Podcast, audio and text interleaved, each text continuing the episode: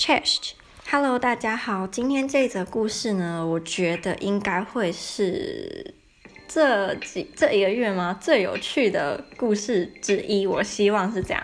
那我这个故事会分成三个部分。第一个就是我，诶，我是什么时候？前几天礼拜，我是礼拜天还是礼拜？礼拜天晚上的时候，就是去了英国的急诊，就是上。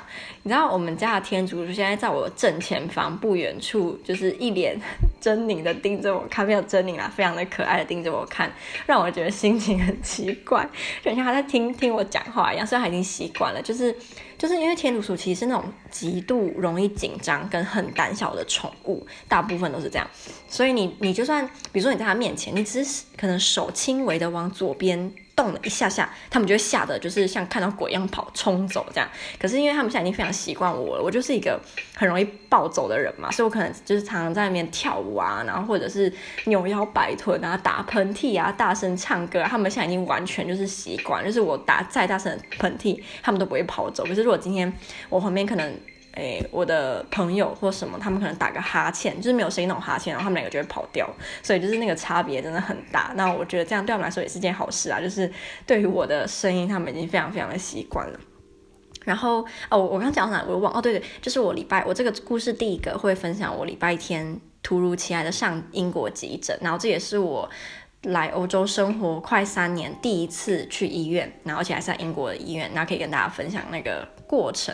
然后第二个部分呢，我会回复评论。那我必须老实讲，就是，呃，我觉得会跟我互动的人，大部分在两个地方，一个是在 First Street，一个是在我的 Instagram。因为如果你有追踪我的 Instagram，你会发现我非常非常非常非常喜欢在我的 Instagram 上面分享我的生活跟我上课学到的东西。所以，如果今天你也是希望能够多了解我在波兰的生活或在英国的生活，还有我上课到底学到什么，你就真的可以来追踪一下因为我几乎每天几乎啦，不一定，有时候我就是那种如果突然发生什么事情，然后没有更新的话，就会很久很久很久都没有发。但是只要我还还在，然后没有发生什么奇怪的事情，我几乎每天都会发现实动态，然后就是都是跟我的生活或是上课的东西有关，所以我觉得有兴趣的人真的非常值得追踪，就自己 赶快就是帮自己宣传一下。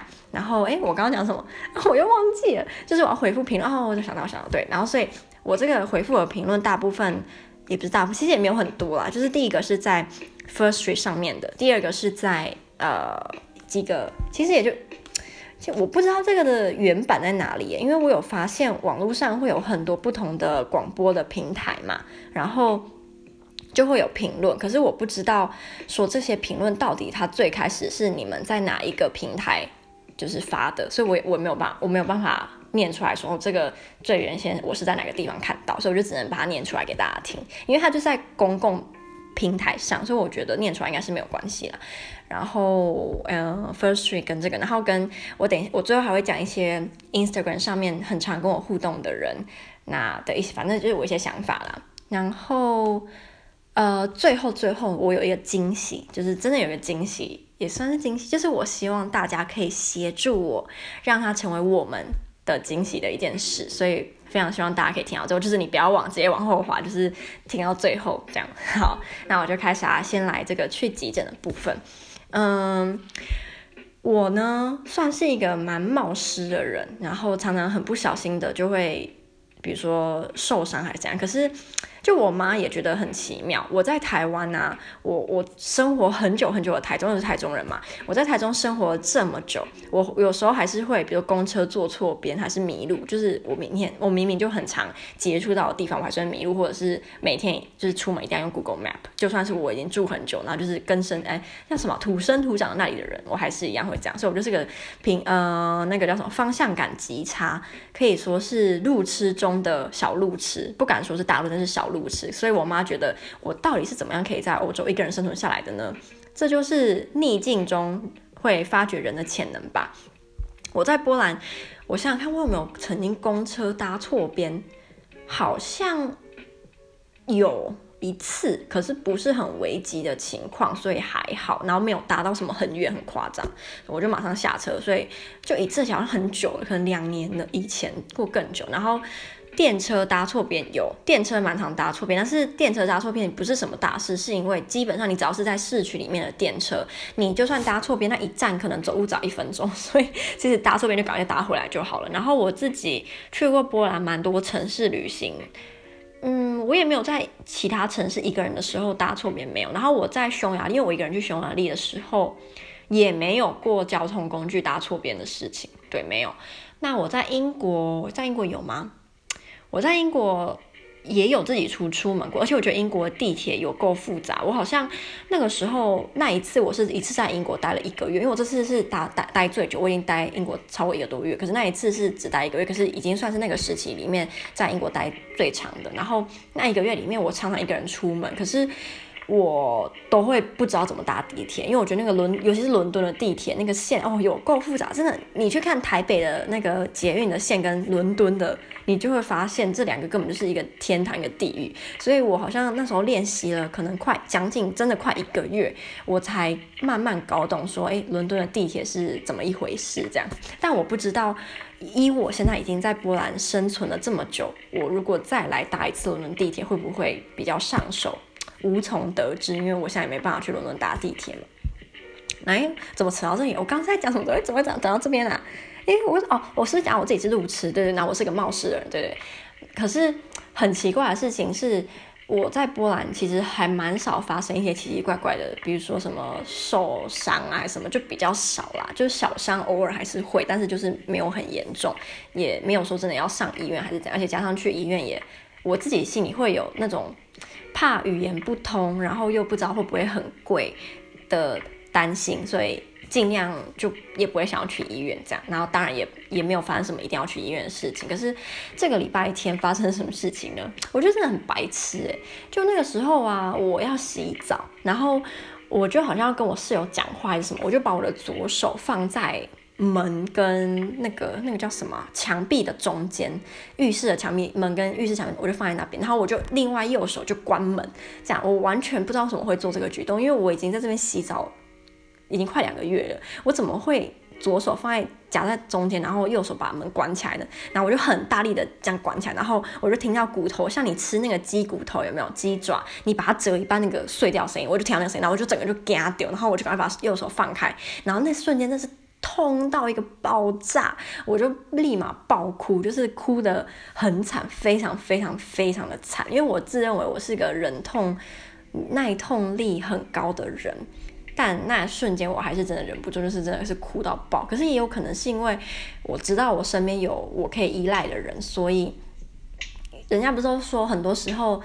你其实一个人的时候，你遇到这件事情，你是不会哭的，或是不会尖叫。但今天你知道你身边有一个人，他会帮你，所以你反而会在那个情况下尖叫或是哭嘛。所以也是有可能，今天如果是我一个，我其实不会哭。可是我真的觉得非常的痛，也就是。痛到炸，然后我就哭得很伤心，这样，然后就呃，就就真的很夸张，然后他就吓到这样，然后他就赶快把我扶到那个客厅，然后他就说，你还好吗？你怎么了？可是因为我真的痛到讲不出，我就真的讲不出话，然后我就他就赶快拿那个让我冰敷的东西给我给我冰敷，那。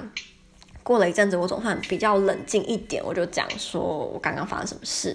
那他就看了一下我的手，然后就发现，因为我最严重是我的左手的大拇指跟左手的食指，然后那个时候大拇指的关节中间还一条就是有血这样，然后它的背面有血，就是两个压到的地方就是在流血，然后呃食指是它的侧边有点凹陷，所以两个看起来就是。看不太出来，说到底有没有骨折什么，但是因为我听到我自己听到那个声音，所以我就下意识的认为很严重，然后又加上很痛，所以我就那时候就是边哭然后边说我觉得很痛，可是我那时候是不想去医院的，因为我不想去医院原因非常简单，就是。我不知道我在波兰这个保险到底有没有 cover 到英国的医疗，再加上英国、美国的医疗不是就是出名的贵嘛，所以我怕我今天去一次急诊就给我来个六十万、三十，就算是十万台币好了，对我来讲也是一个非常非常大的负担，所以我根本不可能去。就算骨折，我觉得我可能假设真的是十万，我觉得我还是不会去，因为真的我真的负担不起，所以我就不想去。可他就说不行，如果你真的。骨折你还是要去啊，他就说你不要担心，我帮你付那个钱。那我怎么可能让他付钱嘛？所以我就说，呃，不要不要去，我就是不要。他就说，我跟你保证，你去急诊是不用钱的，就像说英国急诊是不用钱，就算你是外国人也一样。他就跟我再三保证说真的不用钱，然后他就载我去医院这样。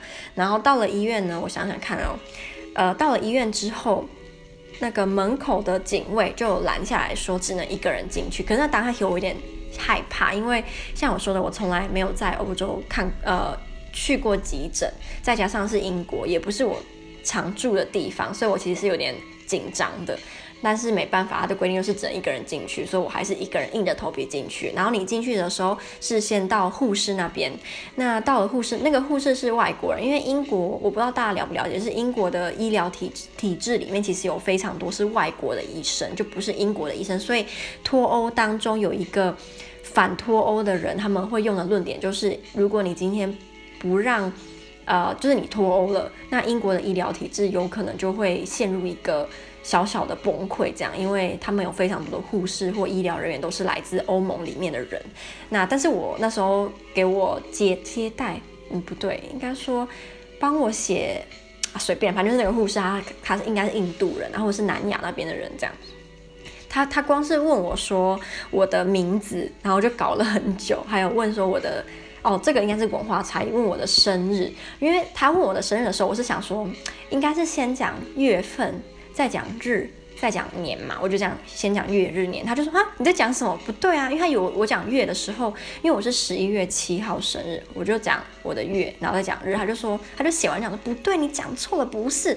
我说为什么不是？我就说好好再一次，我讲再讲月，再讲日，再讲年。他说不对，他说你要先讲年，再讲日，再讲月，好像是这样吧，我忘了，反正就是。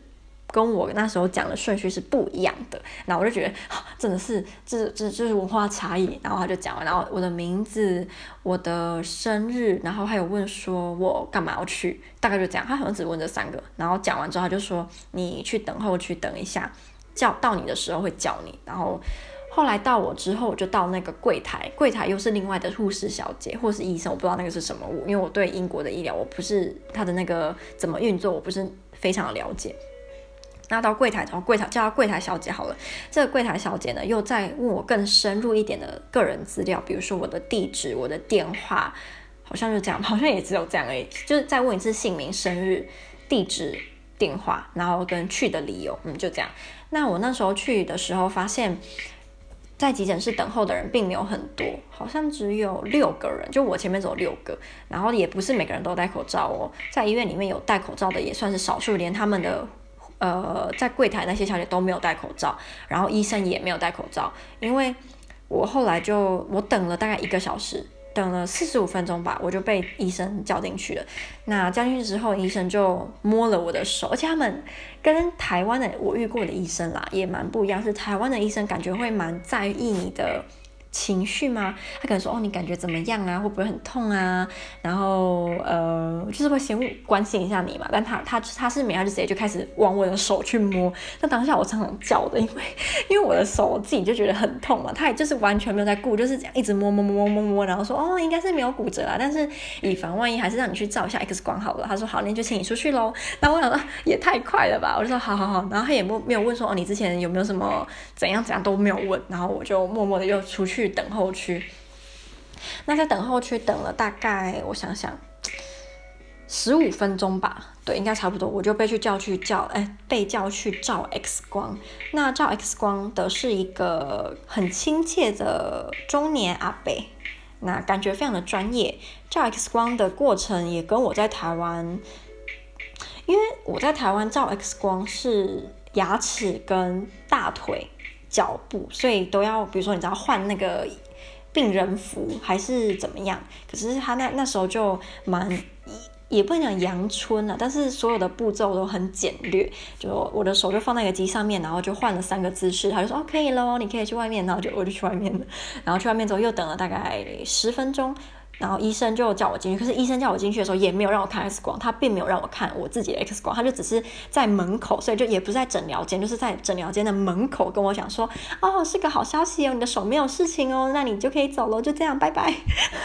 啊，他还有讲了说你要多休息，那你的你啊、呃，你就是要帮他按摩，可是不要这几天不要太用力，然后偶尔就去把它那个叫什么伸展一下，应该就没事了。然后就这样，然后我就走了。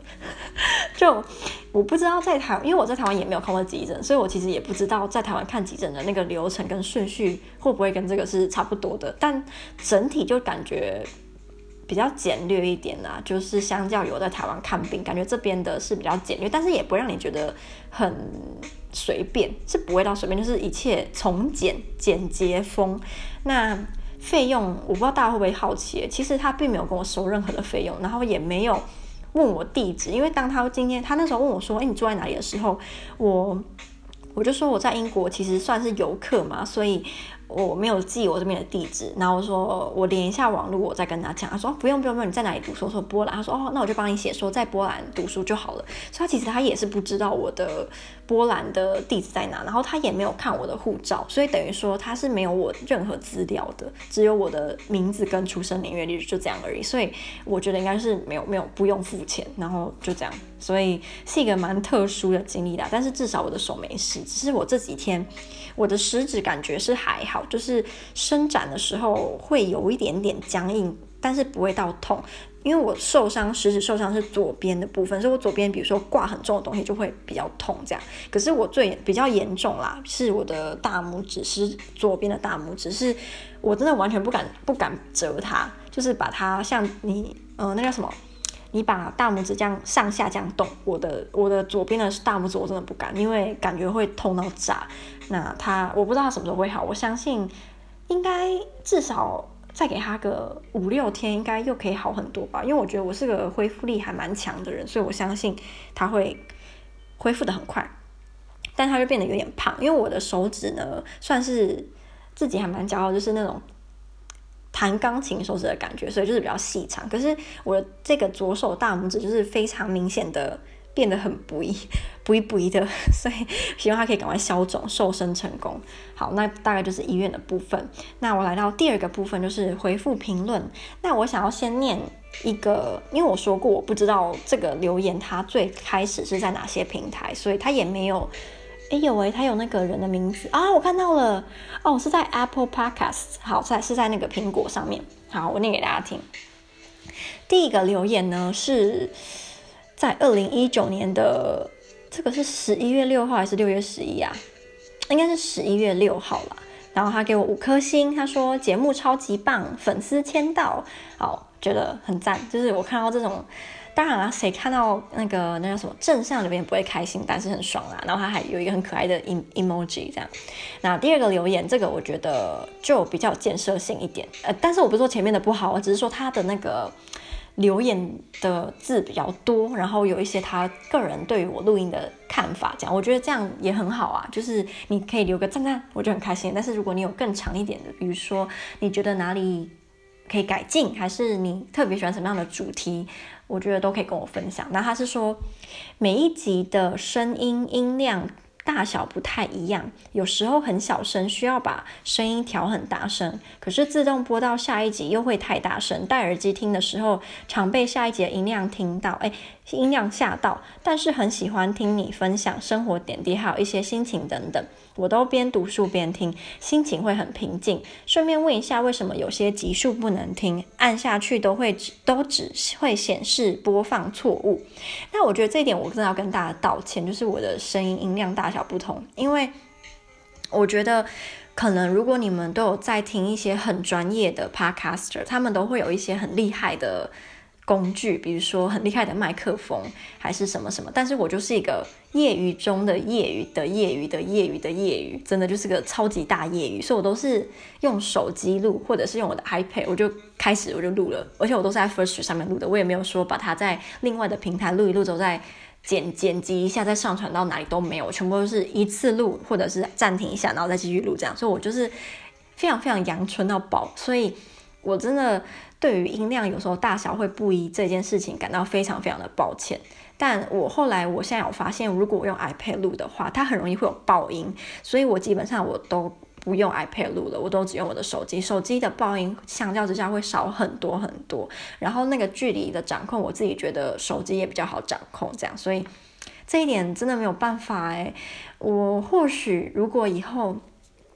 再多一点人听我的录音，然后回馈再多一点的话，呃，我可能就是会想要也朝那种他们那种很专业的 podcast 的路，podcast 的，我 podcaster 的路走，可能也可以去买一些好一点的录音设备，然后剪辑剪一下怎样，就感觉比较大家听起来比较舒服嘛。所以，可是这这个目前真的还没有办法，就希望大家可以谅解，那造成大家一些。呃，麻烦，我也觉得很抱歉，真的，我会尽量就是不要让他有时候过于大声，或者是怎么样，会伤害到你的耳朵。那这一点真的很不好意思。然后，嗯、呃，这个应该是一个女孩，我觉得她的给我的感觉像是个女孩子。如果我讲错，很抱歉，感觉是女孩子，那不重要。这这个可爱的听众呢，他还说为什么有一些级数不能按？我在猜，有可能这个是。非常非常非常久以前，我在 Firstory 录的，大家不知道记不记得，在去年的某一段时间，Firstory 是改成主题式的录音，就是他们会给你一个主题，那你自己按照他那个主题去分享。我觉得他现在说的这些技术不能听，有可能是那个时期的，或者是在更久以前。那在更久以前，我其实自己都不敢听，因为那真的太久了，所以。这个我其实没办法回答，因为我真的不知道，我就只是一个负责录音然后上传的人，所以我我真的不知道它是怎么运作的。那很抱歉，说不定你没有听到是你的你的 blessing 啦，可能那些那个时候你听到你会吓到，因为我觉得我的风格或许有一些小小的不一样，小小的不一样这样。好，但是非常感谢你的留言。那我们来到第三个留言，其实也不多啊，就是这个平台我就只看到这三个而已。所以如果大家大家有什么意见，还是想要给我多一点的。回馈啊，你也都可以去，比如说 Apple Podcast 去留言给我看。那以后有多一点的话，我可以再做。那最后一个，我自己讲都觉得好可怜哦，这三个，但我觉得很开心，就真的非常的开心。好，第三个，他说他的标题是“你是很棒的台湾女孩”，谢谢你。我觉得这个应该也是个女孩子，所以你也是个很棒的台湾女孩。他他的留言呢也是比较长一点，他说。为什么很多音档最后都要删掉？个人觉得那些被删掉的都很有意义啊！已经默默听完你八成的 podcast 音档，越来越觉得你是个很有想想法且优秀的女孩。前些日子听你生病的情况，还很为你担心，所幸已经康复了。谢谢你的分享，谢谢你心存台湾并爱着我们的台湾。你知道哭点很低，我念念都很想哭。然后他的问题，我相信也是蛮多人都会有时候会问我的，因为我我发现有些人。都感觉都没有在睡觉，我可能一上传他就马上听，然后我后来又把它删掉，说，哎，你怎么要删掉这样？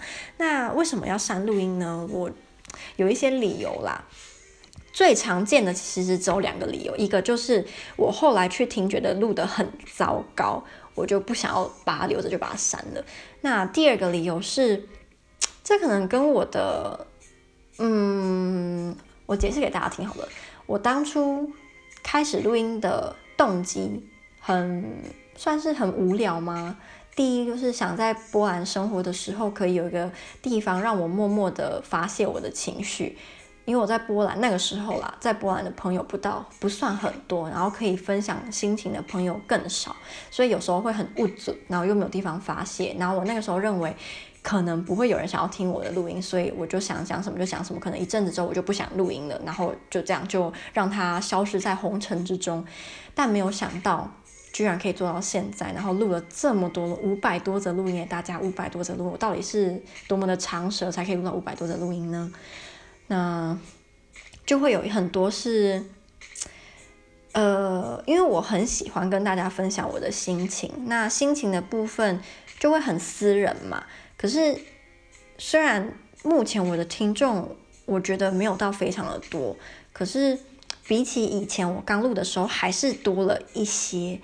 那我就会想，这些心情，这些很私人的东西，我是不是不该把它分享出来？这样，因为以前跟以前是以前，现在是现在。以前可能我一个录音只会有十个人听，然后这十个人都是不会长期听我录音的人，听完他们听完就算，他们也不会继续追踪我或者是怎么样。但是现在不一样了，现在我有更多的地方可以让大家去接触我，或者是去了解我，所以就会有一种怪，嗯，也不是说奇怪，就是我会有点怕，对，因为我觉得很多东西真的是非常的隐私啦。